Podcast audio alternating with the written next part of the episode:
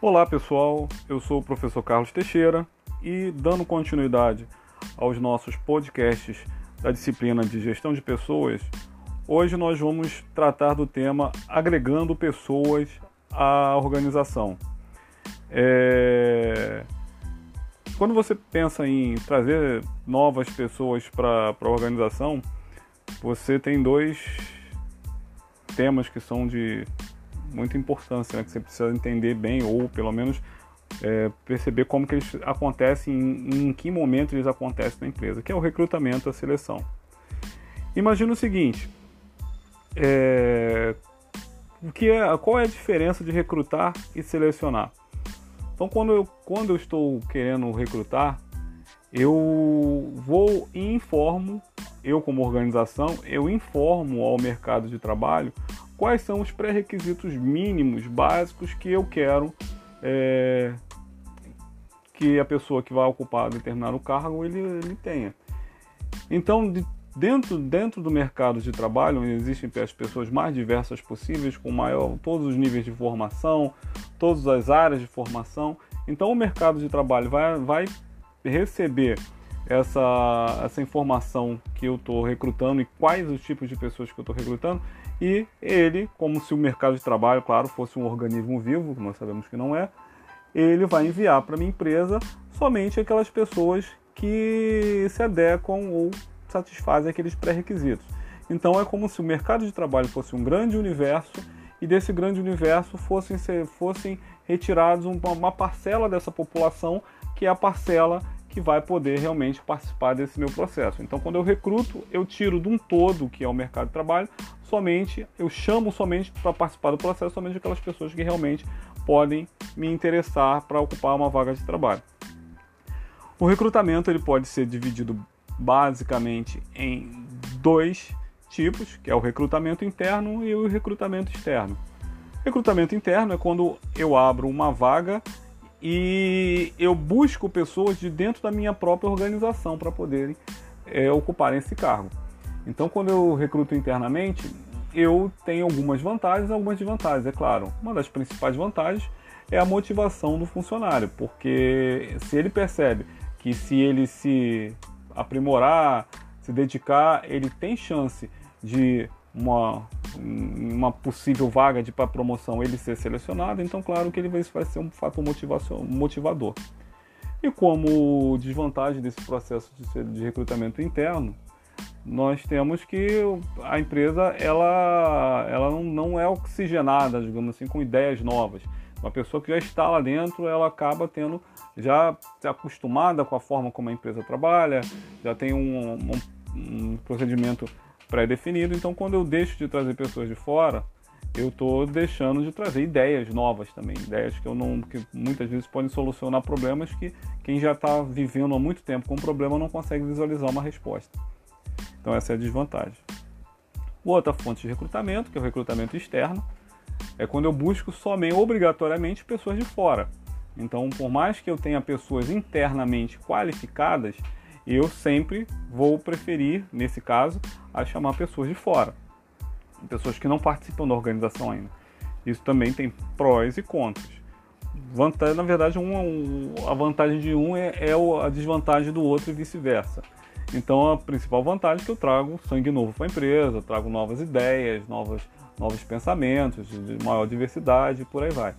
A desvantagem é que eu desmotiva meus funcionários, porque eles vão perceber que por mais que eles se, se esforcem, eles nunca vão ser promovidos, eles nunca vão ocupar um cargo maior, porque isso é sempre feito externamente. Então essas são as duas formas de seleção, de, de recrutamento, desculpa.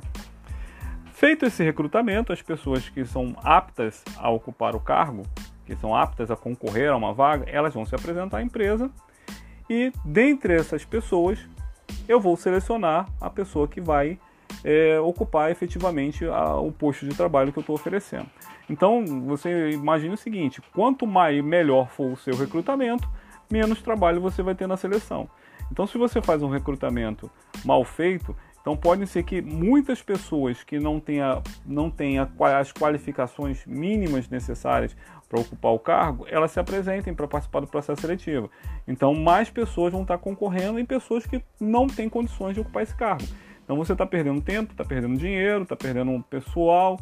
Então, é, quanto pior for o seu recrutamento, mais trabalhoso vai ser a seleção. Então, se você faz um recrutamento bem justo, bem é, é adequado, é, você vai ter somente, somente as pessoas que realmente têm capacidade de ocupar o cargo, aí a seleção fica mais fácil.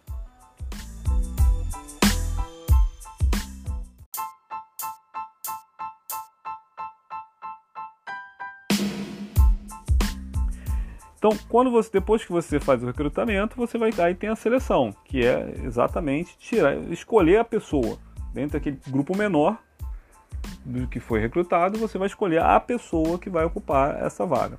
Então, você tem diversas formas de recrutar. Então, desculpa, tem diversas formas de você selecionar. Você pode selecionar por perfil profissiográfico, ou seja, dentre aqueles candidatos que foram recrutados, vocês vão ver quais, ver quais são aqueles que têm pré-requisitos, habilidades gerais, específicas, potencial de desempenho e por aí vai. Então você vai ver, vai analisar a questão profissiográfica da pessoa e vai ver qual deles se, se você acha que se enquadra na, na, na, vaga. Outra forma é o currículo, que é o, uma, uma das formas mais tradicionais, né? você analisar os currículos é, dessas pessoas. Os currículos eles têm se tornado cada vez mais qualitativos e menos quantitativos.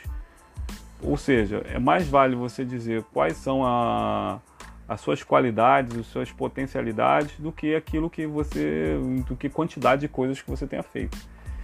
Então essa é uma característica.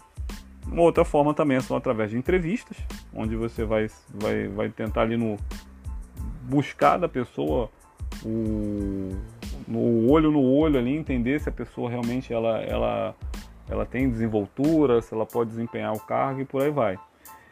Uma vez eu assisti uma, uma palestra sobre é, mensagens não verbais numa entrevista, ou seja, o comportamento corporal da pessoa na hora da entrevista. Que tipos de movimentos, de, de comportamentos, gestos podem dizer que ela está mentindo, que ela está exagerando e por aí vai.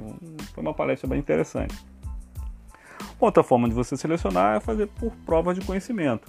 Então você literalmente aplica uma prova para saber quem é o melhor nesses, nesses, nesses quesitos.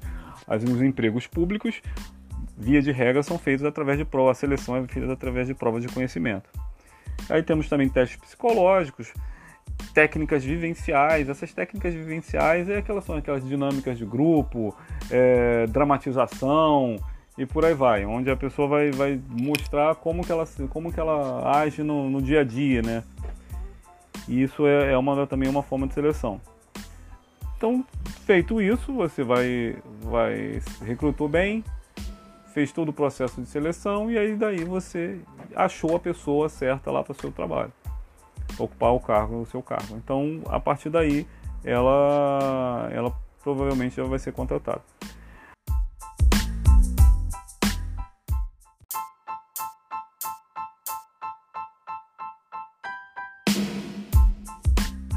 Aspecto interessante nessa questão, nesse processo de recrutamento e seleção. Uma, uma coisa que é muito humanizada, que eu acho uma questão até de humanidade, é a questão da ética no processo seletivo. Você tem que pensar que a pessoa que está se candidatando a uma, uma vaga de trabalho, ela tem esperança, ela tem anseios, ela tem investimento na carreira dela, ela tem diversas coisas que, que uh, fizeram ela chegar até ali. Então você simplesmente dizer um não para uma pessoa é muito, às vezes é muito frustrante.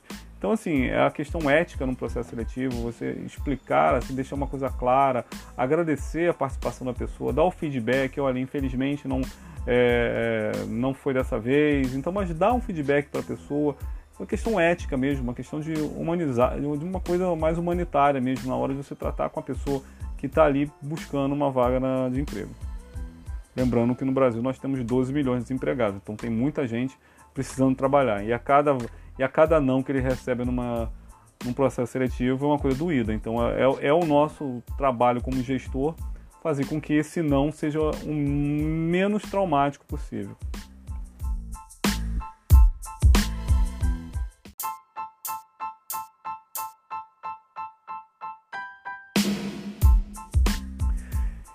Problemas potenciais que são ocasionados por uma má seleção. Né? Um deles é o absenteísmo. Absenteísmo, na verdade, é, aquela, é a, quando o, o, o, funcionário ele não está, não, não vai trabalhar, se afasta por algum motivo. Aí tem diversos motivos. Faltas, é, desmotivação, doença. Então o processo seletivo ele também ele tem que até saber se se as pessoas elas têm, têm potencialmente são pessoas que podem causar um absenteísmo em potencial. Então isso você tem que, também tem que tentar perceber na, no processo seletivo. Outro problema aqui em potencial são as demissões. Então assim, é claro que em determinadas situações a demissão não é, um, não é, é ocasionado por uma, um processo seletivo ruim. A demissão ela pode ter diversos diversos é, fatores. Mas o fato de você demitir uma pessoa porque você escolheu mal, isso aí é, é complicado. Porque a, demitir é complicado. Demitir você é, gera custo para a empresa, é, gera transtornos. Então, assim, você não permitir que a demissão ocorra por um mau processo de mau recrutamento, mau, uma má seleção, então é, é muito bom.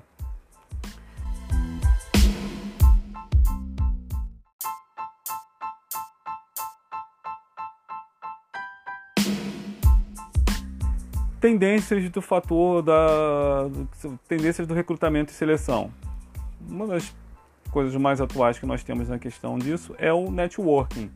Então, hoje em dia você se conecta com pessoas do mundo inteiro, com pessoas de outros estados, com pessoas de outras empresas e por aí vai. Então, é interessante que você mantenha o seu networking, que você mantenha contato com pessoas que não vou dizer que você tem que ter uma amizade por interesse, mas que você tem que talvez é, buscar para sua rede de relacionamento pessoas que podem te, de repente te proporcionar uma colocação, uma colocação, uma recolocação e por aí vai. Então essa ampliação dessa network é muito interessante.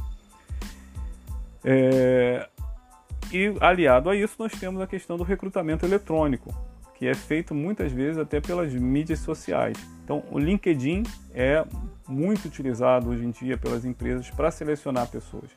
Então daí a, tua, a sua preocupação deve ser muitas vezes na questão das redes sociais.